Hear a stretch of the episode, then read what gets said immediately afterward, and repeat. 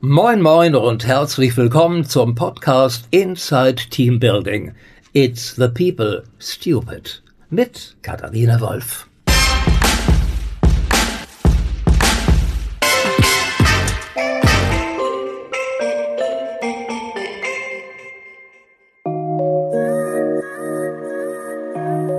Möchte euch heute gerne den Werbepartner Ressourcenmangel vorstellen. Ressourcenmangel ist eine seit 2004 sehr erfolgreiche Kommunikationsagentur, die ihre Expertise jetzt im Bereich Employer Branding und Personalmarketing bündelt. Ressourcenmangel bietet euch eine Beratung an der Schnittstelle von digitaler Transformation, Veränderung der Arbeitswelten und dem anhaltenden Fachkräftemangel an. Von der Strategieentwicklung für Arbeitgebermarken über die Entwicklung innovativer Recruiting-Kampagnen bis zur Prozessoptimierung von Mitarbeiter-, On- und Offboardings. So wird eure Arbeitgebermarke erfolgreich ins Gespräch gebracht. Ich kenne den Gründer Benjamin Minak schon seit einer ganzen Weile und zusammen mit seinem neuen COO Alexander Brinker bilden die beiden ein wirklich klasse Team, das durch schnelle Reaktionen und gute Erreichbarkeiten überzeugt. Wenn ihr eure Employer Brand also bekannter machen wollt, Ruft die Jungs von Ressourcenmangel gerne einfach direkt an. Kontaktdaten gibt's auf www.ressourcenmangel.de.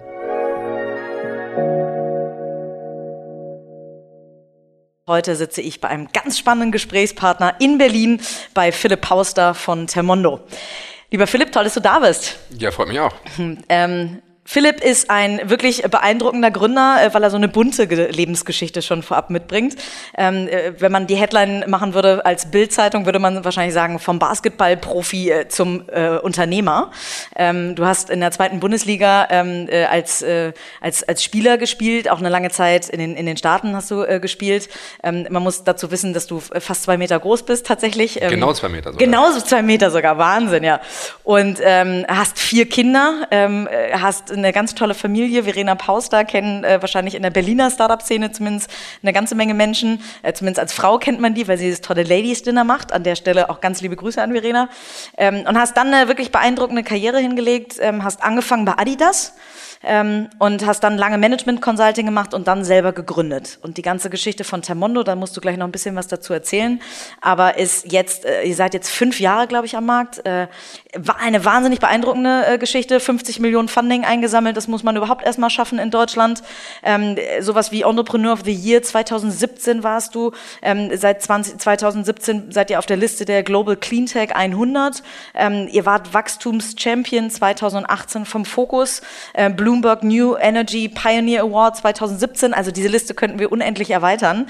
Ähm, das ist schon wirklich extrem beeindruckend und sehr sympathisch finde ich. Wir müssten eigentlich ein Pärchen zusammenbringen und zwar euren äh, Algorithmus, der heißt nämlich Manfred und unsere Datenbank, die heißt Gabi.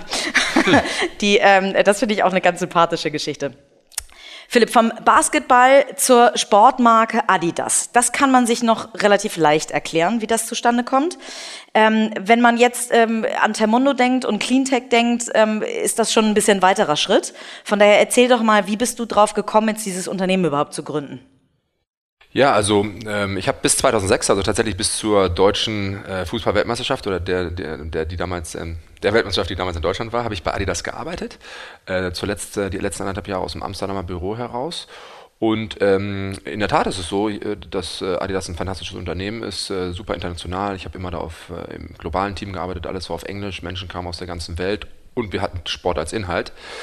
Aber es gab so einen Punkt in meinem Leben, äh, wo ich dann zwei Sachen, an zwei Sachen nicht mehr weiterkam. Und ähm, das eine war, ähm, ob die Menschen jetzt nun drei Streifen auf dem Schuh tragen oder einen Swoosh. Ist das wirklich das, womit ich den Rest meines Lebens verbringen möchte? Das ist wirklich so wichtig. Und das zweite war, in so einem äh, Corporate-Umfeld kannst du eben nicht so sprechen wie im Sport. Im Sport ist es total normal, äh, zu seinem Trainer sagen zu können, der hieß Livio, mein äh, Jugendtrainer, Mensch Livio, ich würde gerne mal in der NBA spielen. Da hätte Livio innerlich gelacht. Ähm, äh, aber in der Tat hat er in seinem Leben drei NBA-Spieler produziert. Wow. Dennis Schröder, bester deutscher Spieler, kommt aus Braunschweig, so wie ich. Äh, Daniel Theiss spielt bei den Celtics ebenso. Ähm, und äh, dann hätte er gesagt, okay Philipp, das ist echt eine knappe Sache, weil es gibt nur fünf Deutsche in der NBA, jetzt gibt es einen sechsten demnächst, aber hier ist der Trainingsplan, lass uns, lass uns loslegen. Und so funktioniert die Corporate-Welt ja nicht. Ähm, nicht so ganz. funktioniert aber Unternehmertum. Also in der Corporate-Welt kannst du eben nicht zu deinem Chef in Jahr drei oder vier gehen und sagen, ey Freunde, ich würde gerne hier in 15 Jahren CEO sein, lass mal einen Plan machen. Als Unternehmer ist es genau wie im Sport, da gibt es niemanden, der dir irgendwelche Grenzen setzt. Und deshalb habe ich das zwar damals nicht verbalisieren können, aber irgendwie innerlich gefühlt. Und ähm, meine Konsequenz war, dass ich damals noch mein MBA gemacht habe. Dafür bin ich nach Madrid gegangen, IE Business School, ähm, auch ein sehr schönes internationales Programm. Und während dieses Programms musste ich tatsächlich äh, äh, The Inconvenient Truth gucken, den Film von Al Gore, äh, den man vielleicht noch kennt. Äh, er ist dann, in der Schlüsselszene steigt er an dem CO2-Emissionschart auf eine Klappleiter, weil die CO2-Emissionen, wenn wir als Weltgesellschaft nicht was unternehmen, so hoch sein würden, dass es eben nicht mehr auf dieses Chart passte. Und äh, ich war also in einer Kathedrale des Kapitalismus, einer äh, For-Profit Business School und äh, ein ehemaliger Präsidentschaftskandidat, Vizepräsident, ein Pionier der Cleantech-Szene zeigt halt, dass es hier ein Riesenproblem gibt. Und seine Antworten äh, waren aber eher auch For-Profit-Antworten. Und mir wurde in dem Moment klar, dass äh, nur der Markt, also nur ein Marktmechanismus so schnell sein könnte, dass wir halt noch die Erderwärmung bei maximal zwei Grad ähm, cappen könnten. So, und das war das, was in dem Moment bei mir passierte. Und dann hat es noch ein bisschen gedauert, bis ich das alles umsetzen konnte, aber dann mein erstes Unternehmen war dann auch schon, ähm, also ich muss mir noch ein bisschen in der Beratung sozusagen hm, verdingen und dann äh, mein erstes Unternehmen war dann ja schon eins im Cleantech-Fokus. Cool. Bei dir, ähm, finde ich, ist es ganz beeindruckend. Du hast viel früher eigentlich ähm, das Why von Simon Sinek. Du wirst wahrscheinlich den TED Talk kennen. Ähm, ich habe ihn auch in meiner Pilotfolge erwähnt, ähm, äh, dass, dass, dass man sich erst darüber Gedanken macht, warum man etwas machen will. Du hast dir erst über den Grund äh, Gedanken gemacht, bevor du dir wahrscheinlich Gedanken darüber gemacht hast, was du genau machst und wie du es genau machst. Ähm, was mir ein bisschen fehlt, ist immer das Who. Ähm, äh, wann hast du dir denn Gedanken darüber gemacht, mit wem du das machen willst? Du hast, hast, hast ja auch zwei Mitgründer, die jetzt äh, nicht mehr Teil der Gesellschaft sind oder Teil der Gesellschaft schon noch, aber nicht mehr Teil der Geschäftsführung. Vielleicht kannst du dazu was erzählen, wie ihr euch gefunden habt. Genau, also der Florian Tetzlaff und ich sind alte Schulfreunde. Mhm. Wir sind also wirklich mit er damals 15, ich 16 das erste Mal gemeinsam in Urlaub gefahren. Und zwar Interrail äh, bis runter nach Südportugal mit ähm, Übernachtung an diversen Bahnhöfen. Ähm, und äh, wir kennen uns also schon sehr lange, haben auch zusammen Basketball gespielt und ähm, haben eigentlich die ganzen Jahre den Kontakt nie äh, verloren, äh, waren mal mehr, mal weniger befreundet, aber immer Kontakt gehalten. Und dann eben 2010 haben wir das erste Unternehmen gemeinsam gegründet, Clean Venture. Mit Clean Venture haben wir große Corporates äh, im Bereich Energiestrategie beraten, meistens in Deal-Situationen, also Transaktionssituationen. Das heißt, wir haben zusammen gearbeitet und wussten, dass wir ähnliche Interessen hatten, haben unsere beiden Kundenportfolien zu, zusammengeschmissen und gleichzeitig war uns aber auch klar, dass wir eigentlich nicht dauerhaft Beratung machen wollten, sondern sondern wir haben immer gesagt, lass uns mal ein echtes Unternehmen bauen.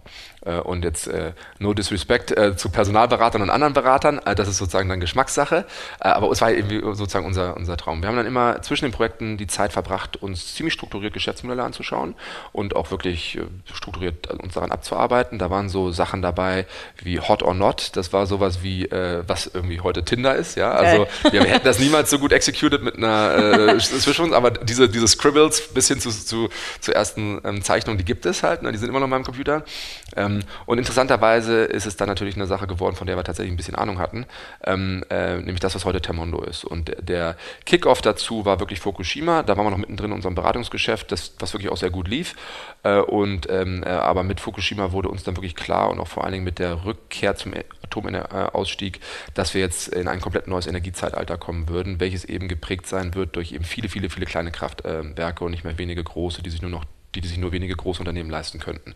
Das heißt, der, der, äh, der Entscheider ist jetzt der Hauseigentümer und nicht mehr der, der große Energiekonzern. Haben wir losgelegt, haben wir gemerkt, okay, es wird ein Konsumentengeschäft, damit wird es ein digitales Geschäft und wenn man ein digitales Geschäft braucht man einen CTO und das war dann Christopher, den haben wir dann gesucht in unserem Netzwerk rumgefragt und ähm, ein paar Kandidaten gesprochen und fanden Christopher super.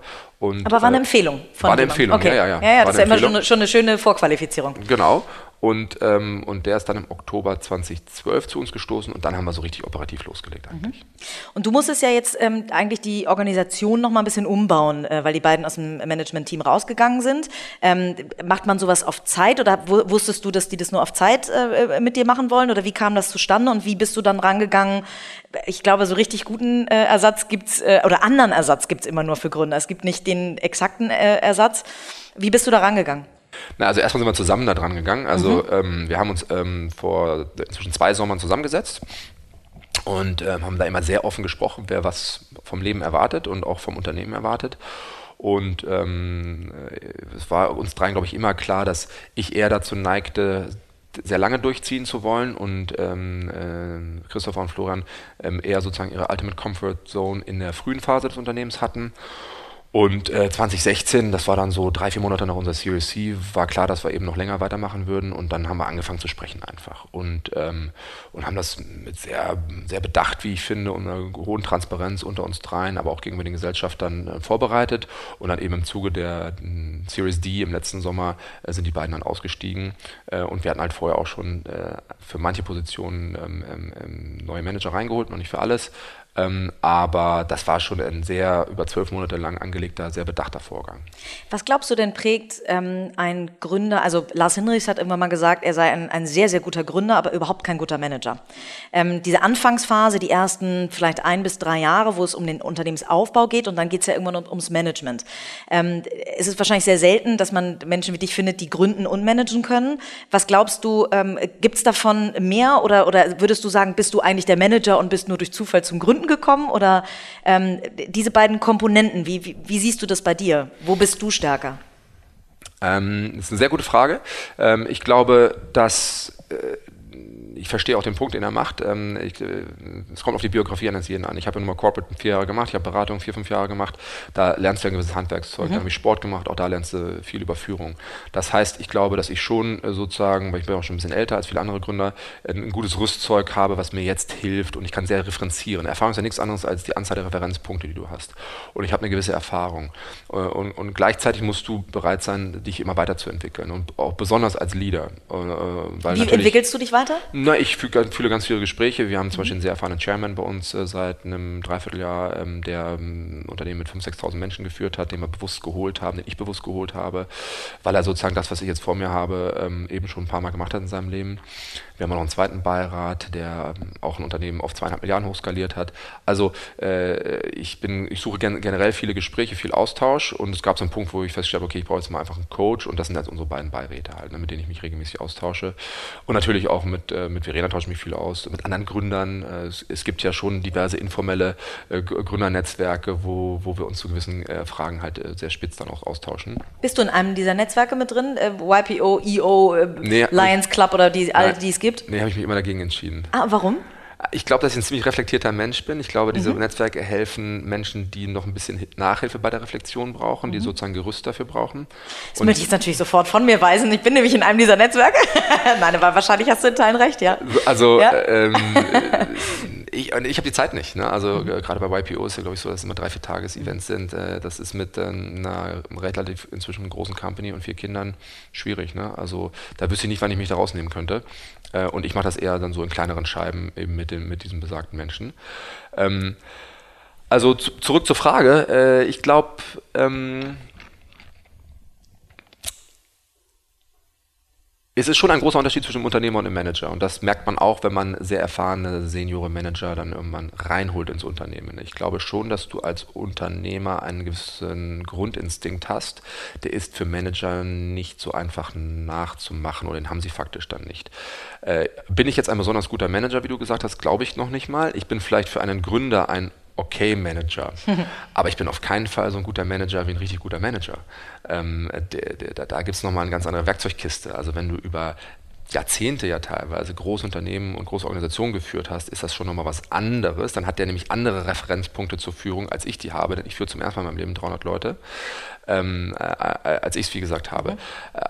aber als äh, Unternehmer hast du äh, einen Instinkt, hast du ein Bauchgefühl, hast du Mut, hast du Entscheidungsfreude äh, und schlussendlich hast du einen permanenten Informationsvorsprung, denn am ersten Tag dieses Unternehmens, im Oktober 2012, habe ich hier drin gesessen schon halt. Ne? Das war nur zwei, zwei, Büro, zwei Büros ago sozusagen, oder ein Büro, vor einem Büro war das. Und das ist schon sehr schwer aufzuholen für einen, der dann irgendwann später dazu kommt. Und deshalb ist es besonders wichtig, wenn man sich erfahrene Seniore Menschen reinholt, dass man äh, also ich hole mir ja nicht einen Hund rein und zeige ihm, wie es bellen geht. Ne? Mhm. So, und äh, das heißt, ähm, äh, das Team äh, ist dann, glaube ich, sehr gut, wenn alle verstehen, was ein jeder am Tisch gut kann.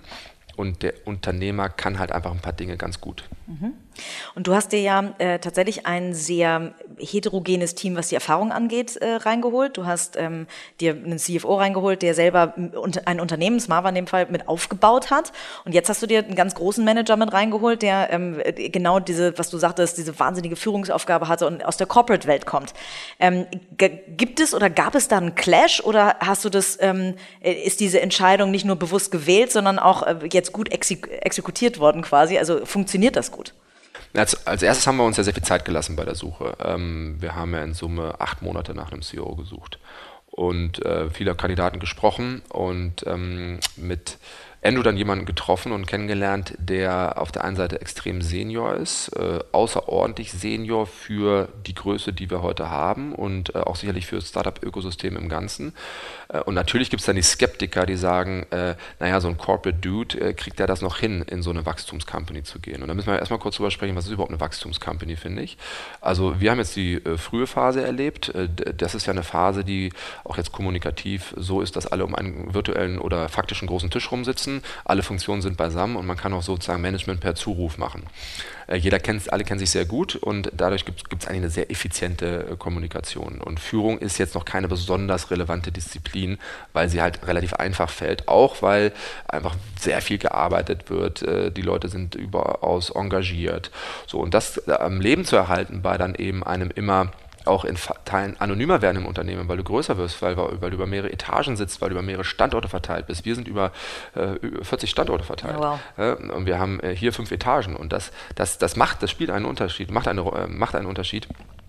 Und ähm, das heißt, diese Wachstumsphase braucht ein ganz anderes Level an Führung und äh, vor allem auch Standards. Aber du bist immer noch hoch innovativ. Und das ist das Besondere und das ist vielleicht auch der Unterschied zu einem sehr reifen Unternehmen, wobei man jetzt argumentieren könnte, auch die müssen heute sehr innovativ sein. Aber wir verändern uns ja noch permanent. Wir hatten gerade gestern unser Board-Meeting und wenn ich mir angucke, was war vor sieben Wochen im Board und was heute, heute äh, gestern im Board, dann ist es ein Riesenunterschied. Und diese Geschwindigkeit, die haben wir halt noch.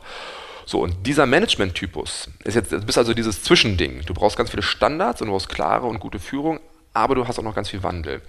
Und deshalb äh, zeigt so ein bisschen die Erfahrung, dass relativ wenige Menschen mit einer tollen Corporate-Karriere das noch hinbekommen, weil sie diesen Wandel vielleicht in dieser Form nicht können. Ähm, so, und in Andrew habe ich aber jemanden kennengelernt, der ein äh, Mensch ist, der eine hohe Selbstsicherheit hat, aber trotzdem auch sehr bescheiden ist. Und das ist schon mal eine wichtige Bedingung in, in, in meinem Wertekanon für einen, einen guten Leader, äh, weil die Welt so kompetitiv ist, so schnell ist und besonders für ein Wachstumsunternehmen, dass wenn du dann nicht sozusagen permanent hart an dir arbeitest, und da spricht jetzt auch gerade wieder der Sportler, mhm. die, die besten Sportler, die besten Basketballer in der Welt sind die härtesten Arbeiter. LeBron James, Dirk Nowitzki, Kobe Bryant, Michael Jordan haben alle am längsten im Gym gestanden, obwohl sie das meiste Talent schon hatten. Also sie bringen das meiste mit und sind dann auch die härtesten Arbeiter. Und ähm, wenn du das dann auch mitbringst, du hast eine unfassbare Erfahrung, äh, die auch besonders ist, auch für uns als Unternehmen. Niemand sonst hat diese Erfahrung. Ähm, und bist dann aber noch bescheiden und bist dann auch noch so ein Lifelong Learner, dann hast du eine richtig gute Chance, dass du das hier hinbekommst. Mhm. Toll, und es ist ja auch eine sehr mutige Entscheidung. Man muss als kleinen Disclaimer dazu sagen, dass wir die Position zusammen besetzt haben. Das ist ja auch auf unserer Website mit drauf, von daher erwähne ich das nur lieber mal, ähm, warum ich da vielleicht so viele Hintergründe weiß. Du hast, ähm, du hast Andrew nicht nur einen wahnsinnig großen Bereich gegeben, ähm, den Sales und den ganzen Operations-Bereich, was wahrscheinlich, ich weiß nicht, zwei Drittel eurer, eurer Organisation ist, auch was Mitarbeiter angeht, ähm, sondern du hast dir eben auch jemanden reingeholt, der A, wahrscheinlich äh, sehr teuer war, ähm, aus der Corporate-Welt kommend und gleichzeitig hast du dir jemanden reingeholt, der auch vom Alter her und so weiter überall in, in ganz vielen Punkten einen Step weiter ist als du. Hattest du nie Angst, dass das schiefgehen könnte im Sinne von, dass er irgendwann dir erzählt, so Philipp, so und so musst du jetzt Dinge machen? Oder, ähm, oder hast du auch, also ist dein Ego so gestrickt, dass du lieber immer jemanden auf mindestens Augenhöhe oder noch jemand Besseres in Bereichen hast? Oder das ist ja eine echt spannende Frage, warum man sich jemanden so Seniores reinholt. Na gut, jetzt kann, kann, man zum ersten können wir uns zu den ganzen Büchern referenzieren, also A-Level, Higher as A-Level. Äh, mhm. Äh, natürlich habe ich dann den Ehrgeiz, auch äh, besonders gute Leute anzuziehen. Das ist ja auch übrigens ein Privileg als Startup-Gründer, dass du im Jahr 2016, 17, 18 äh, ist ja unser Ökosystem so bekannt, äh, dass du wirklich mit wahnsinnig talentierten Menschen sprichst und sie auch äh, mitunter in dein Unternehmen reinbekommst. Ähm, also nee, Angst habe ich da nicht. Äh, da bin ich auch wieder alter Teamsportler, äh, weil ähm, was gibt es denn Schöneres, als mit äh, fantastischen Leuten zusammenzuarbeiten? Und das ist ja im Team genauso. Ähm, und das, der zweite Teil der Antwort ist, es ist schon, wie gesagt, sehr klar, was äh, sind die Stärken eines außerordentlich guten Managers und was sind die Stärken eines Unternehmers. Das sind, äh, das, das, wenn man das hinbekommt, dann ergänzt sich das fantastisch. Ähm, äh, so dass meine Rolle sich jetzt äh, geändert hat und äh, ich kann nur sagen, seitdem ähm, äh, Andrew da ist, hat einfach mein Tag einige Stunden gewonnen. Ich habe ja immer eine Funktion geführt. Ja, seitdem es Termono gibt, habe ich immer mindestens eine Funktion geführt. und ich habe auf einmal jetzt Zeit, an den wirklich großen Hebeln des Unternehmens zu arbeiten, den strategischen Hebeln. Ich bin immer kein Freund davon zu sagen, irgendwie als CEO machst du Strategie, weil Strategie macht man ehrlich gesagt nur ein paar Stunden oder vielleicht ein paar Tage im Jahr, den Rest des äh, Jahres arbeitest da hart die Sachen ab.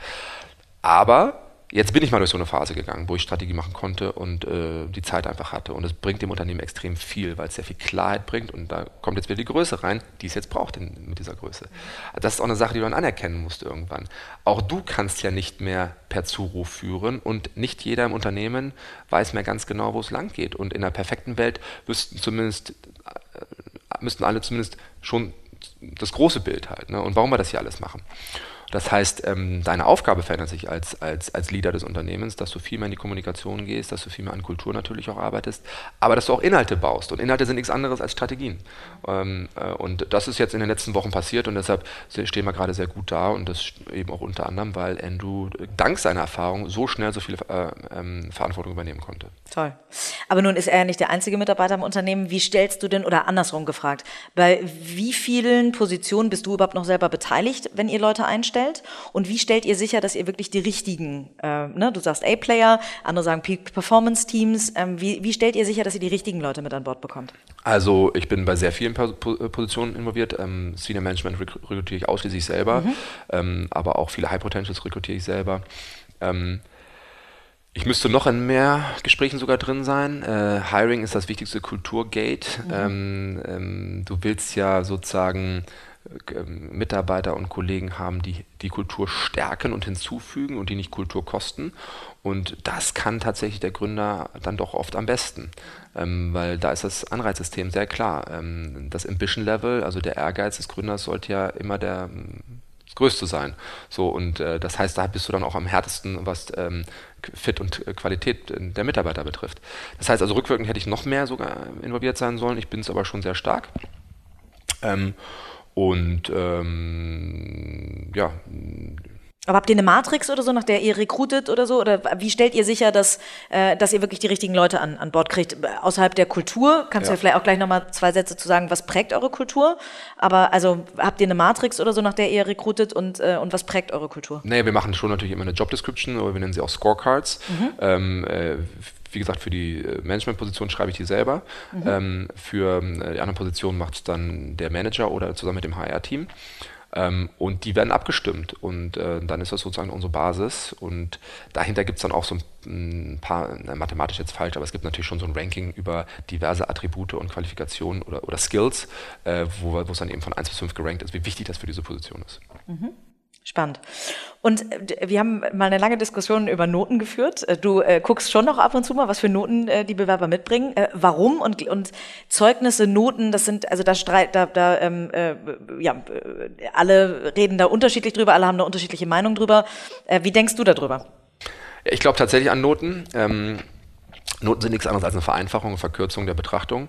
Ähm, wenn einer ein extrem gutes Abi hat, ähm, dann ist das einfach eine Aussage. Äh, ich selber habe äh, genau die letzten beiden Jahre des, äh, der, der, Schulzeit äh, keinen Bock mehr auf Schule gehabt. Das ist mein Abi eher durchschnittlich. Ähm, ähm ich hatte davor tatsächlich immer gute Noten, das müsste ich dann jetzt in irgendwelchen Interviews wahrscheinlich heute begründen. Ähm, aber wenn einer ein 1, 1, 1, 2, 1, 0 Abi hat, dann ist das eine Aussage. Und auch wenn er heute 40 Jahre alt ist, dann muss er erstmal ein 1, 0 oder ein 1, 2 oder ein 1, 3 Abi machen. Mhm. So. Und deshalb hat das immer noch einen Wert. Ähm, und das heißt aber nicht, dass man nicht irgendwie mit anderen Sachen da, dagegen halten kann und trumpfen kann. Aber es ist einfach eine sehr einfache Form des Scorens.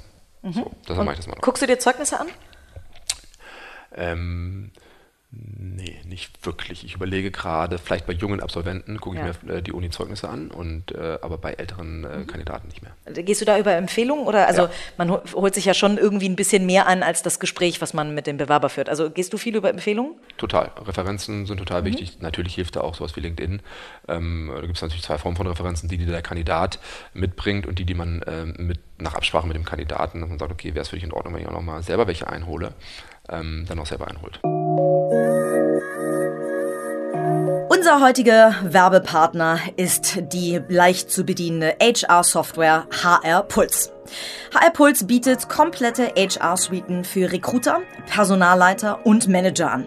Für Recruiter ist zum Beispiel ein Bewerbermanagementsystem äh, dabei mit einer One-Click-Technologie.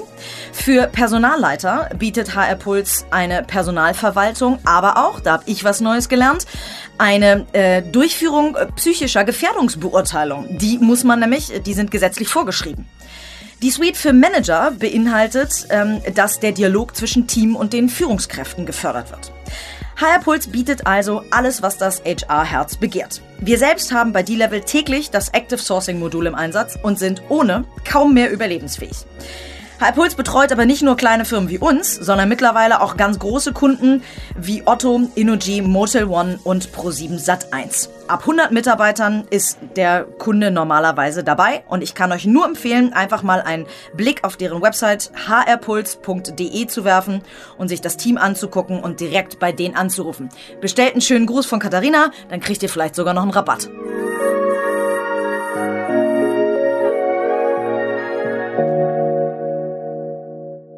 Ähm, wir haben also Thema Organisationsentwicklung, du hast gerade über das Wachstumsunternehmen Termondo gesprochen. Ähm, was glaubst du A, allgemein, was für äh, Schwierigkeiten gibt es, wenn man wächst, beziehungsweise so in der, also welche Schwächen kann eine Organisation dann irgendwann aufweisen, beziehungsweise auf, auf Termondo runtergebrochen, ähm, welche Schwächen hat deine Organisation noch? Also was sind so deine To-Dos für die nächsten Jahre, um deine Organisationsentwicklung gut voranzutreiben? Also zum einen ist die die, die Transformation von frühe Phase zu Wachstumsphase, die ist schon mal brutal. Mhm. Und die ist, glaube ich, brutal leer, je mehr Touch und Vielfalt du in deinem Produkt hast. Wir sind ja nun ein Beispiel für ein Unternehmen, welches eine unfassbar tiefe vertikale Integration hat. Äh, vielleicht auch für die Zuhörer, wir machen ja wirklich alles selber, bis auf Logistik und das Herstellen von Hardware. Sonst machen wir alles selber. Das heißt, wir müssen unfassbar viele Prozesse gleichzeitig können und äh, auch hochskalieren. So, und dann kann es ja sein, dass du zum Beispiel an einer Wertschöpfungsstufe schon sehr reif bist oder schon viel mehr skalieren könntest, aber der Rest noch, noch nicht ist. Also, und dann kann es dir passieren, dass du sozusagen eben vorne bei den Leads und bei den Interessenten schon hochskalierst, aber das hinten noch gar nicht funktioniert. Und solche Fehler machst du. Und solche Fehler sind teuer. Ähm, und die sind frustrierend und ähm, die würdest du beim nächsten Mal nicht machen. Also, das ist aber das erste Startup, was ich baue, also sind mir solche Fehler passiert. Ähm, und ähm, was sind unsere Schwächen noch? Also, ähm, wir, wenn man sich Termono abstrakt vorstellt, dann haben wir zwei, ich sage jetzt mal, Maschinen gebaut. Die eine Maschine ist die kommerzielle Maschine, die eben ähm, Interessenten gewinnt, die diese Interessenten berät. Ähm, das, dann kommt Manfred ins Spiel. Wir mhm. haben ja sozusagen den Verkauf einer hochkomplexen Dienstleistung, einer Heizungsinstallation skalierfähig gemacht, dank eines Algorithmus. Das ist unsere erste Innovation, die wir damals im Oktober 2012 begonnen haben, daran zu arbeiten. Und ähm, diese Maschine, die ist schon ziemlich reif, da sind wir ziemlich gut. Also was unsere Leads betrifft, wir merken das immer wieder, wenn wir mit auch anderen Partnern zusammenarbeiten, die, die kündigen immer Leads an und dann kommen die Volumina doch nicht, also das können wir schon ziemlich gut.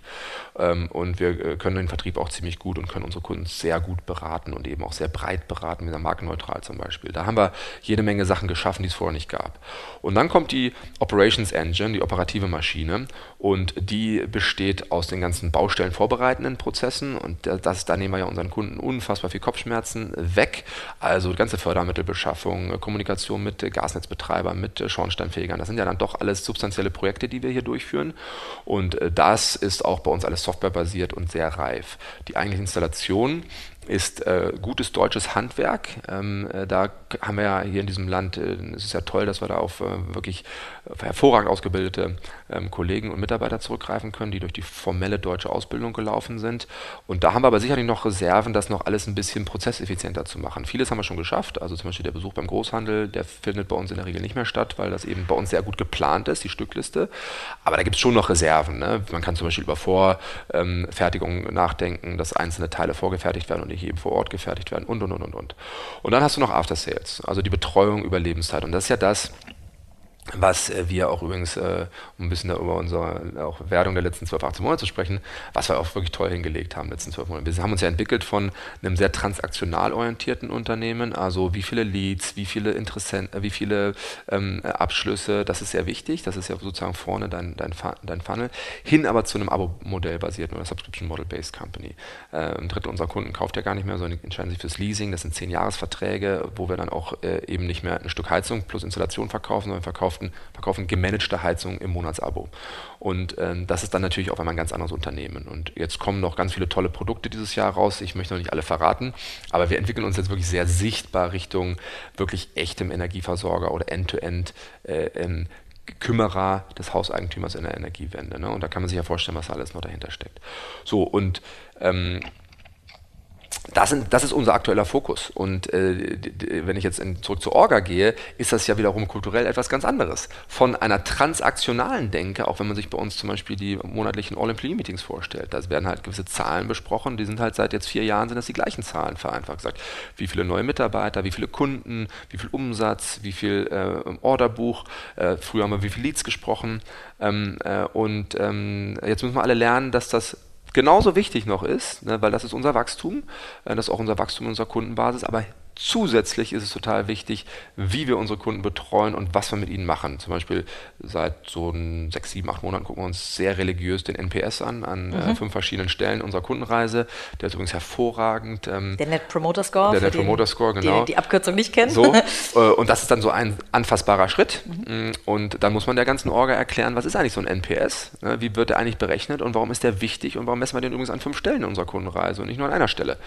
Äh, und, und da gibt es noch diverse andere Beispiele. Das heißt, da ähm, äh, auch da wieder zurück zum Sport, da muss dann die Orga neue Muskeln lernen. Ne? Und ähm, äh, es ist wie beim Basketball, man muss einen neuen Move lernen, wenn du in der nächsten Liga spielen willst. Und hinter all diesen Prozessen und, und äh, Abschlüssen und so weiter stehen ja Menschen. Ich meine, du kannst nur so viele Abschlüsse machen, so gut wie dein Sales-Team ist. Was denkst du, wie viel Prozent ist ähm, ja, Prozesse und, und die, die, alles, was du in der theoretischen Form machen musst und wie viel ist tatsächlich das Team, was dahinter steht, was, ähm, wo die, die persönliche Kompetenz oder auch, äh, ja, also wie viel macht das aus? Wie viel macht das Team aus davon? Na, es ist beides brutal wichtig. Äh, Termondo ist ein Beispiel für Mensch-Maschine.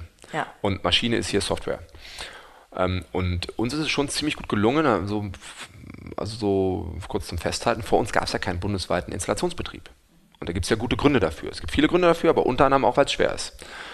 Und du es auch nicht hinbekommst, ohne dass du Software schreibst, ohne dass du, und Software ist ja wiederum nichts anderes als äh, Prozesse festhalten, die dann eben ähm, von Menschen und zusammen mit Software ausgeführt werden. Ähm, also Mensch-Maschine äh, in diesem Bereich unserer Wirtschaft hat es vorher noch nicht so richtig gegeben. Es hat halt eben nur Mensch gegeben. Das Wichtige ist aber, dass du die Menschen mitnimmst. Denn in der perfekten Welt geht es ja allen nachher besser. Der Kunde hat ein besseres Kundenerlebnis, dahinter können wir schon mal einen Haken machen. Das, da kann man sich gerne unsere Ecomi-Rankings anschauen, da kann man sich alles anschauen, das haben wir geschafft, Punkt, Bums aus, fertig. Schön, dass du das so klar sagst, weil das, also viele drucksen da häufig so rum und ja, können wir eigentlich irgendwie ganz gut. Es ist schön, dass jemand einfach mal sagt, das können wir. Naja, so. ich kann sagen, unser NPS ja. liegt nach der Installation bei 65 zurzeit. Da wollen wir auf mhm. 75 steigen, aber den besten NPS, den ich auf der Welt kenne, ist Starbucks mit 77. Äh, ich glaube, Amazon hat auch was in den 60. Die großen deutschen Automobilbauer wie Audi haben irgendwas in den 30ern. Ich glaube, Google ist sogar negativ. Also wenn du mit einer derart komplexen Dienstleistung, wo ja so viele Services und vorbereitende Tätigkeiten schon passiert sind und du hast deine Kerndienstleistung jetzt erbracht und jetzt sagen deine Kunden, du hast, äh, kriegst einen NPS von 65 von deinen Kunden, dann ist das schon mal ziemlich stark. Ähm, so. Und ähm, ähm, wo war man? Ähm, bei äh, hinter allem steht das Team. Wie viel so. macht das Team tatsächlich aus? Also und, die Menschen, alle sind in einer real, in einer so, deshalb happy, ich, also dass, dass, dass wir, dass wir dem Kunden einen Mehrwert liefern, äh, das zeigt unser Wachstum und das zeigt aber auch eben so eine Messzahl wie NPS. So und jetzt äh, ist es aber genauso wichtig, dass du deinen Mitarbeitern einen Mehrwert lieferst. Also ganz konkret ist das Leben des für den Termondo, den, den Installateur, der für Termondo arbeitet, den Anlagenmechaniker, um die fachlich richtigen Begriffe zu verwenden, ist das jetzt besser? Ist also, sind wir der bessere Arbeitgeber als ein vorheriger? Ja. Und jetzt machen wir auch sehr viele Umfragen äh, unseren Mitarbeitern und die sind auch sehr zufrieden. Und besonders unsere, unsere handwerklichen Kollegen sind sehr zufrieden, weil wir ihnen auf der einen Seite mehr Verantwortung geben, wir nehmen sie sehr ernst und wir nehmen ihnen aber auch viele der Sachen ab, die sie gar nicht so gerne machen. Also die ganze Administration, die liegt eben bei der Software oder bei in der Zentrale.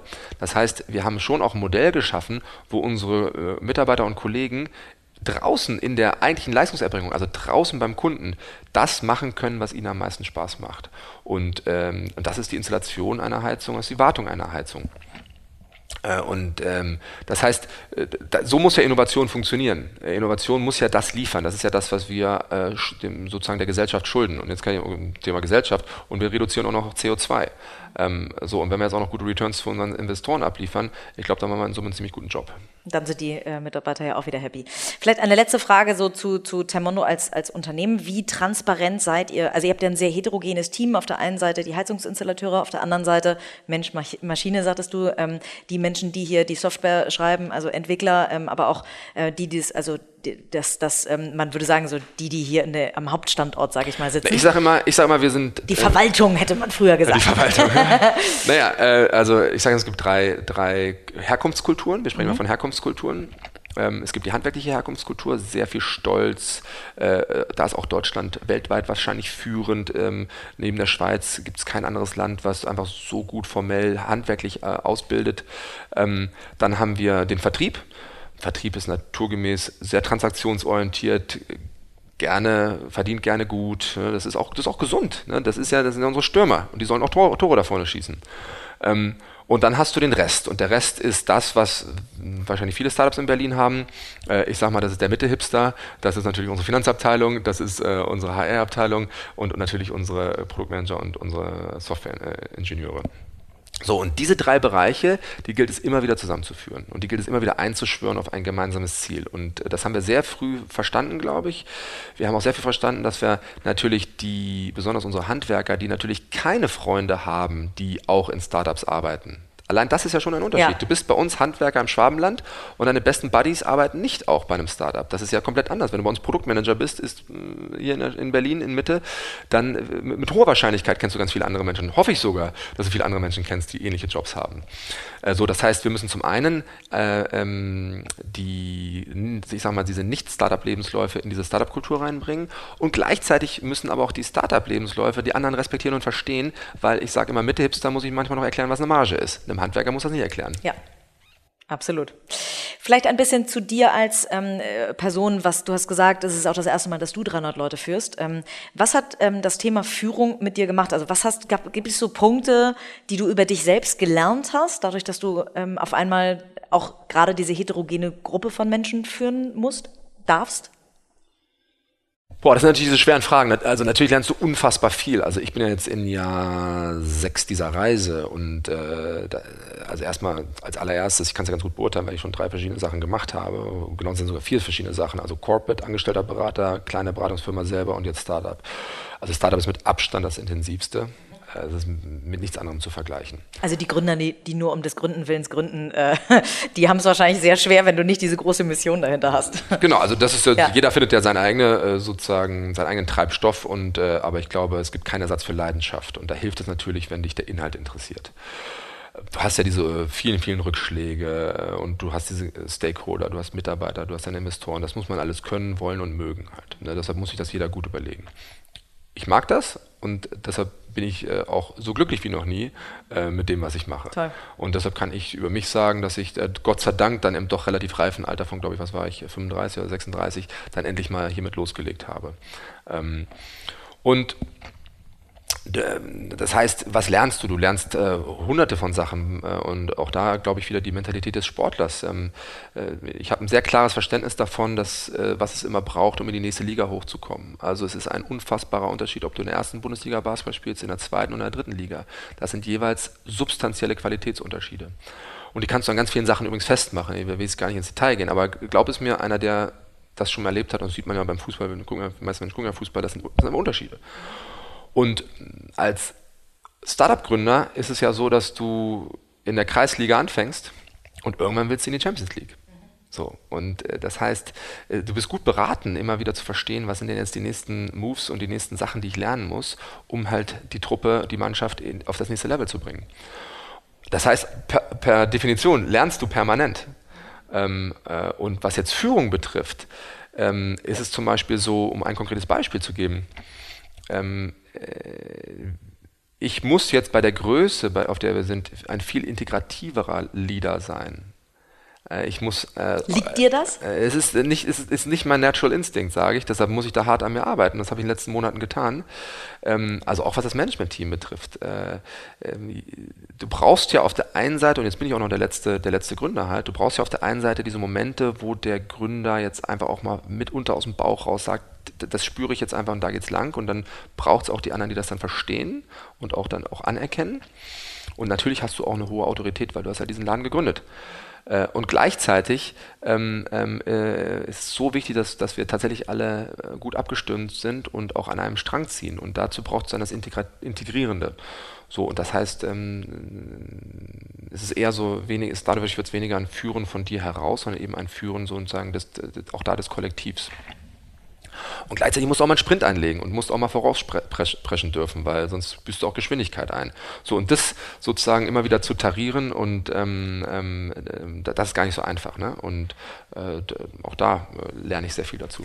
Und dann gibt es ja auch die Momente, die nicht ganz so schön sind. Ähm, das ging ja nun auch durch die Presse, dass ihr eine kleine Entlassungswelle hattet. Also ist eigentlich, wenn man, wenn man die Zahl hört, 27 Mitarbeiter, ähm, eigentlich gar nicht so schrecklich viel, denkt man, wenn man mal an die, Corporate-Welt denkt und wie viel eine Deutsche Bank gerade entlässt. Und auf der anderen Seite sind es 10 Prozent deines Unternehmens. Mhm. Ähm, ja, und es sind 27 Individuen. Ja, genau. Es und sind, wie gehst du damit um? Genau, äh, indem du dich sehr gut vorbereitest indem du ein klares Verständnis hast, dass es eben 27 Menschen sind, die ja zuletzt auch mir vertraut, nicht zuletzt auch mir vertraut haben und die jetzt heute Morgen ins Büro gegangen sind und denen du jetzt im Laufe dieses Tages sagen wirst, dass, dass es jetzt endet hier an dieser Stelle. Und ähm, da ist es ganz wichtig, dass man das mit ganz viel Sensibilität macht. Äh, es ist wichtig, dass man auch diese Trennung extrem fair gestaltet. Ähm, äh, und gleichzeitig ist es aber auch wichtig, dass man, und deshalb so mache ich es zumindest, immer wieder aufs Oberziel zurückgeht. Also wenn es mein Ziel ist, ein wirklich großes, marktveränderndes Unternehmen zu bauen und dazu gehört dann eben auch vielleicht mal 1000 Mitarbeiter zu haben, vielleicht haben wir mal 2000 Mitarbeiter eines Tages, dann ist es ja, dann ist es meine Aufgabe, Entscheidungen zu treffen, die uns an diesen Punkt führen. Und äh, Teil von Führung ist es auch, dass man ähm, negative oder traurige Entscheidungen treffen muss. Und das sind dann die härtesten Tage. Und das hast du alles an einem Tag gemacht? Das war alles an einem wow. Tag. Ich habe an dem Tag ähm, wahrscheinlich zwölf Ansprachen gehalten, weil wir halt so viele ähm, Standorte auch haben und viele Videokonferenzen gemacht. Das war so ein sehr klar durchorchestrierter Tag. Ähm, und äh, da geht es um Vertrauen. Ne? Also, ähm, und deshalb ist auch wichtig, dass du da zu deinem Wort stehst. Ist das jetzt der, war das jetzt, ist jetzt ein harter Schnitt, aber er war notwendig. Das ist ganz entscheidend. Und dass wahrscheinlich Mitarbeiter nicht denken, sie sind die Nächsten. Ne? Wie, wie, sind die damit umgegangen? Naja, da hast du ähm, so eine Phase des, ähm, der Unsicherheit. Und ähm, deshalb ist es immer ganz wichtig, dass du gegenüber allen Stakeholdern das, das, das was du sagst, you gotta, you gotta walk the talk. Das ist bei Investoren ja genau das Gleiche. Ähm, äh, und äh, das ist die Aufgabe eines Gründer-CEOs in, in, in, einem Startup. Und das muss aber die jeweils andere äh, Gruppe über die jeweils anderen auch verstehen. Also auch Mitarbeiter müssen verstehen, dass wir ja auch unter anderem deswegen so viel Geld bekommen haben, weil ich da auch Dinge angekündigt habe. Und da müssen wir sie auch abliefern. Und dann ist es in Ordnung, wenn man sie nicht zu 100% abliefert, aber ähm, man kann auch mal überliefern halt. Und deshalb ist es eben ein kommunikativ aufwendiger Job, immer wieder allen klarzumachen, äh, wo wir stehen, worum es geht halt. Ja. Wenn du, ähm, äh, also Wachstumsunternehmen, schnelle Entscheidungen, du hast gesagt, man muss immer vorauspreschen können. Äh, wenn ich mir dann die Corporate-Welt vorstelle, ähm, da würden die wahrscheinlich auch sagen, oh, super Vorstellung. Ähm, wenn du morgen CEO von einem großen äh, Energieanbieter werden würdest, ähm, was wären so die, die, die Dinge, du hast Corporate von innen kennengelernt, was wären die Dinge, wo du glaubst, die man, wo man so Quick Wins mitnehmen kann, die man ändern kann? Also alle, die jetzt aus der Corporate-Welt zuhören, können jetzt vielleicht was lernen oder sie dürfen schockiert sein danach. Aber was sind so, ähm, was sind so Dinge, die du gelernt hast in der Startup-Welt, die in der Corporate-Welt nicht nur anders laufen, sondern die du sofort mitnehmen würdest aus der Startup-Welt? Mhm. Also wenn man es mal versucht zu strukturieren, weil ich tatsächlich kürzlich mit einem meiner Investoren genau dazu ein Gespräch hatte, der hat immer gesagt, ja, ihr könnt das so viel besser und ihr seid da schneller und so. Lass uns doch mal bitte jetzt mal, was können wir wirklich besser halt? Und wenn man es mal drei teilt, dann habe ich ja den Moment der Erkenntnis, dann habe ich die Entscheidung und dann habe ich die Action. Und auf der Erkenntnis sind wir nicht besser als ein Corporate. Äh, ich glaube nicht, dass wir schlauer sind als ein Corporate. Ich glaube nicht, dass wir mehr Informationen haben. Im Gegenteil wahrscheinlich. Ähm, also mehr Kohle wahrscheinlich auch nicht. Äh, genau. Äh, also ja, in dieser in dieser Welt, in der wir leben, mit wirklich viel Risikokapital und auch Private Equity, ist das ja eine Form von Level Playing Field. Ähm, Ich glaube auch nicht, dass wir so viel weniger Geld haben. Mhm. Ähm, also am, am Geld mangelt es nicht. Ähm, aber es mangelt halt auch nicht an Erkenntnis. Ich glaube nicht, dass wir besser oder schlechter sind in der Erkenntnis. So, dann gibt es die Entscheidung. Wenn es hart auf hart kommt, kann ich hier fast jede Entscheidung alleine treffen. Natürlich gibt es ein paar Entscheidungen, da muss ich mit, mit dem Board sprechen. Aber auch Investoren haben ja gelernt, dass ähm, sie kontrollieren, aber nicht managen. Also ultimativ musst du auch deinem Gründer vertrauen. Wenn der vor dir steht und sagt, ich bin mir da jetzt ganz sicher, wir müssen das jetzt so machen, gibt es jetzt auch relativ wenig Boards, die da irgendwie hart gegenhalten würden. Davon lebt dieses System einfach, dass da ein Typ ist oder eine Frau ist, ja man sagt, okay, das ist es jetzt und da, das, diesen Moment muss es geben dürfen. Ähm, äh, und natürlich darf es kein Mist bauen dabei halt. Ne? So, und das heißt, also die Entscheidung ist schon mal mitunter deutlich schneller. Das heißt, das erste, was mich fragen muss, wie kann ich denn so ähnlich in der Entscheidungsfindung werden? Und was ich natürlich bei Corporates erlebe, ist, dass äh, selbst bei unfassbar großen Unternehmen noch wahnsinnig viel durch die Vorstände entschieden wird. Also, das muss man sich ja vorstellen. Also, egal wie schlau man sein kann, so schlau kann man gar nicht sein, dass man immer alles besser weiß als irgendwie Tausende von Menschen äh, unter einem. Sei ähm, du holst dir keinen einzigen A-Player. Ja, also ich kann nur sagen, es finden wahnsinnig viele Entscheidungen auf Bordebene statt ähm, und das hat auch ein bisschen was Gutes. Auch wir haben ja ein Management-Team und auch wir haben inzwischen eine Kultur, dass einzelne Projekte ans Management-Team wirklich präsentiert werden. Das ist dann auch nicht mehr so groß anders als bei einer Vorstandsvorlage. Aber ähm, jetzt ist unser Unternehmen auch nicht so groß. Also wir haben schon noch die Möglichkeit, noch relativ viel hier zu verstehen halt. Ne? Und ich stelle mir jetzt vor, bei so einem Riesenunternehmen gibt es aber noch mal viel, viel, viel, viel mehr Vorgänge. Deshalb äh, ist es faszinierend, dass dann eben doch oft erst echte Entscheidungspower auf Vorstandsebene stattfindet äh, sozusagen, das würde ich ändern. Äh, wie, äh, ich würde klar definieren, welche Entscheidungen ich wirklich auch erwarte von den Mitarbeitern. So, und dann ist die Frage, ob die dazu in der Lage sind. Weil wenn du über 20 Jahre anders sozialisiert bist, ist die Frage, warum sollte ich das jetzt über Nacht anders können? Ja, und damit verändert natürlich äh, ganze Herrscher von Beratern gerade viel Geld. Das sind diese ganzen Transformationsberater äh, und Seminare. Ich bin da skeptisch. Ähm, ähm, ich glaube, dass es sehr schwer ist, ähm, aus einem Handballer einen Fußballer zu machen. Ja? Ähm, also zumindest, wenn man Spitzenleistung haben möchte. Ja. Gibt es relativ wenige Beispiele. So, und das dritte ist dann die Execution. Und von wir haben entschieden zu wir legen los, da sind wir einfach so brutal viel schneller. Ähm, und, und, und, das ist, äh, da kann ich ja selber, auch wir sind ja 300 Leute, auch wir haben jetzt schon sozusagen Legacy, auch bei uns kann man die Software nicht mehr über Nacht verändern. Also äh, das sind ja Fragen, die sind jetzt für mich äh, ehrlich gesagt nicht anders als für den CEO eines sehr viel größeren Unternehmens. Wie schaffe ich es, wieder kleine Inseln zu schaffen, also Mini-Teams, die noch genauso schnell sind wie in Woche 3? Mhm. Speedboat. So, und das ist bei uns schon sehr ähnlich. Und ähm, das äh, gelang uns zum Beispiel, würde ich sagen, im letzten, im zweiten Halbjahr des letzten Jahres nicht. Ne, da waren wir auch, da mussten wir uns finden. Ne? Florian und Christopher sind raus und äh, auch als Management-Team und, und da, muss man, äh, hat man eine Phase des Findens, auch durch die wir laufen mussten.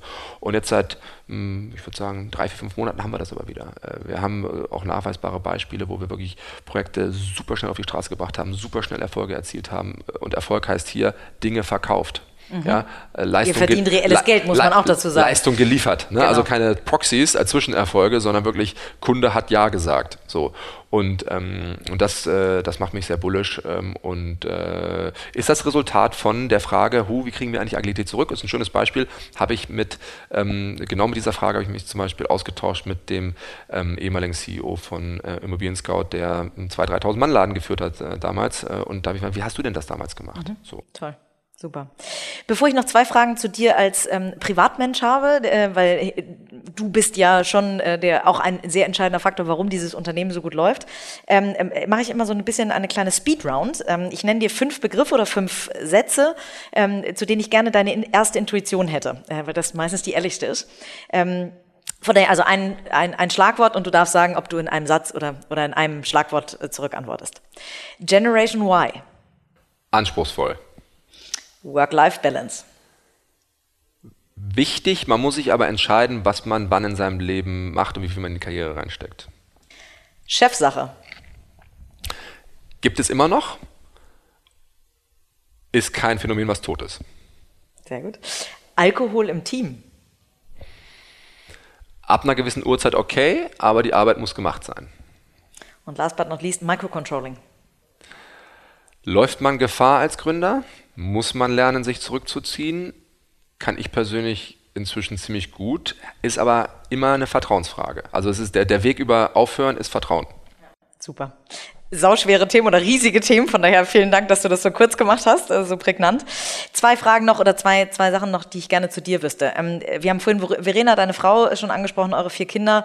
Ähm, ihr seid ein sehr modernes Couple, ihr seid ein echtes Power-Couple. Es gab, glaube ich, letztens auch einen Bericht äh, über euch oder einen Artikel, glaube ich, ähm, ähm, der, der, euch beide so ein bisschen beschrieben hat als, als sehr modernes Power-Couple, eben die sich beides auch, auch teilen. Zu, zum einen die, die Kindererziehung und zum anderen sich beruflich zu unterstützen.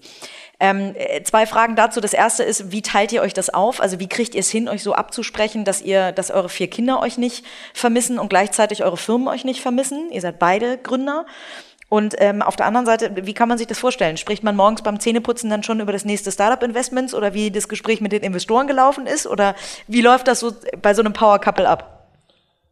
Also vielleicht die zweite Frage zuerst. Äh, ja, so ungefähr ist das. Also äh, und meistens dann so, dass Verena sagt, jetzt hör mal auf, jetzt müssen wir was anderes reden. Also ich, ich könnte ja tatsächlich über Termono 24-7 sprechen. äh, und deshalb ist es gut, dass meine Frau äh, mich da ab und zu bremst und ist auch richtig. Ähm, ähm, sie ist auch absolut mein Coach. Ähm, ich teile sehr, sehr viel mit ihr. Ähm, und sie äh, hat ein ja, hat ja auch eine große Erfahrung und äh, ich, ich, schätze ihren Rat sehr und natürlich tauschen wir uns total viel aus. Ähm, wie schafft man es, dass man eben nicht nur über, über, über darüber spricht, äh, also erstens helfen da Kinder und, und zweitens helfen da tatsächlich auch so sagen, so okay, jetzt ist mal gut. Ne? Und mhm. das macht dann meistens sie, äh, weil ich dann tatsächlich noch meistens weiterreden könnte. Und dann, dann, dann ist es aber auch gut halt, ne? dann, ja. ist, dann ist vorbei. Ähm, wie organisieren wir uns? Also ähm, vereinfacht gesagt, Verena macht 97 Prozent, ich mache 3 Prozent. Das muss hier auch wow. mal in der äh, Öffentlichkeit gesagt sein. Also äh, sie gibt mir da schon die volle Lizenz. Ähm, Termondo ist schon anspruchsvoll oder ich glaube Unternehmen, ähnliche vergleichbare Unternehmen sind einfach anspruchsvoll. Und ich sage immer, ich kann drei Sachen, äh, die, ich, die ich hinbekomme und inzwischen sind es vielleicht sogar dreieinhalb. Äh, meine Ehe, meine Kinder und meine Company. Äh, zu Lasten anderer Dinge. Also äh, ich habe Freunde, die sagen, du meldest dich zu selten. Ich habe Eltern, die sagen, du meldest dich zu selten. Das, das sind dann die Preise, die man zahlt oder die Kosten, die man hat. Ähm, äh, ich habe auch relativ lange wenig Sport gemacht. Das kriege ich jetzt seit so acht, neun Monaten ziemlich gut hin. Das ist total wichtig. Also jetzt auch für Gerade Mann, als Sportler. Naja, und auch für einen Mann meines Alters, ja. Also ich habe, ich naja, habe, komm. ich habe, ich habe eine, äh, eine Tochter, die kürzlich eins geworden ist. Also die, ich will ja nicht, dass ich da immer nur von irgendwelchen Basketballspielen erzähle, sondern ein bisschen was soll ich auch noch, äh, you gotta back it up, ne? Also äh, deshalb muss ich auch äh, tatsächlich ein bisschen fit bleiben. Ähm, und ähm, aber in der Tat ist es so, dass, dass äh, Verena sehr viel also hat einen sehr klaren Rhythmus ähm, und äh, schlussendlich organisiert sie uns auch. Also äh, wann kommt äh, welche Kinderfrau und äh, wann wird uns wie geholfen, das ist alles sie. Also von daher, ähm, äh, ohne sie könnte ich das auf keinen Fall, auf, oder ich könnte auf keinen Fall vier Kinder haben. Äh, ne, das würde ich nicht hinbekommen. Und gleichzeitig ist es so, dass ich ähm, mich bewusst auch rausnehme für meine Kinder ähm, und mit ihnen ganz bewusst Qualitätszeit verbringe ich sehe es so, meine Kinder können nichts dafür, dass ich vorhabe und ehrgeizig bin und ein großes Unternehmen bauen will. Also die haben ja ein ganz normales Anrecht darauf, ihren Vater zu haben. Und es ist mir auch wichtig.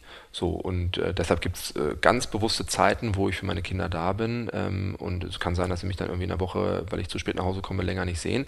Aber dann muss ich das, das muss ich kompensieren dafür. Und dann äh, bin ich an den Wochenenden bin ich mega präsent, ähm, oder ich nehme am Wochenende Nachmittag raus, äh, um zu sagen, okay, ich muss das mal aufholen. Ähm, und ich muss eben nicht nur E-Mails aufholen in die andere Richtung, sondern ich muss auch meine Kinder aufholen. Und, äh, und das machen wir. Und ich bin auch der, der sagt, also wenn, e-, egal wie hart jetzt meine Woche war, wenn irgendwie morgens um äh, 7.30 Uhr ein Fußballspiel in Lichterfelde Süd ist, ja, was irgendwie geschmeidige 45 Minuten im Auto von hier sind, dann fahre ich meine Kinder dahin. Ja, äh, und ja. äh, also dann kann ich mich jetzt nicht zehn Stunden auspennen oder so. Und, ähm, und so kriegen wir das gut hin und bleiben da auch als, äh, als Familie sehr, sehr beisammen. Toll. Dann die letzte Frage, die ich jedem Talkers stellen werde. Ähm, das Erfolgsrezept hinter Philipp Hauster. Also jetzt Familie habe ich schon gerade so ein bisschen gehört, aber gibt es so Dinge, gibt es bestimmte Eigenschaften, die dich ausmachen? Oder gibt es Rituale oder so? Man sagt immer, Manager machen morgens Sport und so. Sport hast du gerade schon erwähnt, scheinst du in deinen Alltag integriert zu kriegen. Aber gibt es ein Erfolgsrezept, was du mitgeben kannst für Menschen, die vielleicht jetzt bei äh, deinem ehemaligen Arbeitgeber Adidas sitzen und irgendwann mal so eine äh, steile Karriere hinlegen wollen wie du? Also ganz wichtig, das ist ja überhaupt nicht meine Selbstsicht. Ähm, und da muss man ja auch sagen, da halten dich auch übrigens Investoren äh, bescheiden. Ne? Also äh, äh, wir sind ja noch ein verlustmachendes Unternehmen. Unsere Selbstsicht ist überhaupt nicht und schon gar nicht meine, dass wir ähm, durch sind oder mega erfolgreich sind. Ähm, in der Tat sind wir stolz auf ein paar Dinge. Ich glaube schon, dass wir unsere Industrie ordentlich durchgeschüttelt haben, disruptiert haben Ähm, das können wir von uns behaupten. Und natürlich äh, bin ich persönlich auch stolz darauf, dass wir hier 300 äh, Kollegen haben und ähm, einen gewissen Weg hinge hingelegt haben. So, aber glaubt's mir, ich laufe jetzt bestimmt nicht durch die Welt und äh, auch nicht auf der zweiten oder dritten Bewusstseinsebene und denke, dass ich jetzt total erfolgreich äh, bin. Dazu ist es auch einfach zu anspruchsvoll, was ich hier mache. Toll. Von daher kann wow. ich jetzt gar nicht irgendwelche Erfolgsrezepte sagen. Ich glaube. Ähm, aber vielleicht Rituale. Gibt es irgendwas, ja. gibt es so Rituale, die du, die, die bei dir den Ausgleich schaffen oder so? Ich, ich glaube, da, tatsächlich bin ich mit äh, äh ein, zwei, drei Sachen gesegnet. Ich habe wirklich glaube ich, eine große Resilienz. Also ich kann mich halt wirklich den ganzen Tag hiermit beschäftigen, mhm. ohne dass ich jetzt irgendwie müde werde äh, und ähm, oder auch, dass ich irgendwie leer laufe. Es gibt so Menschen, die sagen, ich muss joggen gehen, damit mein Kopf klar wird. Das kann ich nicht nachvollziehen. Also ich, ich ähm, das brauche ich nicht. Also ich werde einfach nicht müde. Ähm, und, äh, aber wenn es so richtig harte Rückschläge gibt und die gibt es in so einer äh, Gründerlaufbahn, hm, dann ähm, ja, dann schlafe ich drüber, ehrlich gesagt. Also es gibt schon Momente, wo ich so abends ins Bett gehe und sage, okay, kriege ich das hin? Und am nächsten Morgen glaube ich dann aber eigentlich immer, dass ich es hinkriege. Und äh, ich glaube, diesen unerschütterlichen Optimismus, den brauchst du auch. Äh, und ich nenne das auch immer so ein bisschen so, so ein bisschen naiv sein, schadet übrigens auch nicht. Ne? Also, äh, also Resilienz, naiv und eben so ein Dynamo, dass du eigentlich, ähm, ja, dass du ein gutes Energielevel hast. Ich glaube, das, das hilft natürlich. Was für ein schönes Schlusswort. Ich glaube, da können sich ganz viele noch ähm, äh, eine Scheibe, Scheibe abschneiden, auch wenn äh, du selber dich nicht so siehst. Glaube ich, wir sehen viele andere dich als äh, auch jetzt schon als Vorbild. Wir werden alle noch sehr gespannt den Weg von Termondo weiter mit begleiten. Und ich danke dir ganz doll, dass du dir heute die Zeit genommen hast. Äh, mein erster Talkgast warst. Ähm, und ich bin ganz gespannt, wie dieser Podcast weitergeht. Aber ähm, das war schon mal ein richtig guter Auftakt. Vielen, vielen lieben Dank, Philipp. Ja, ich danke dir.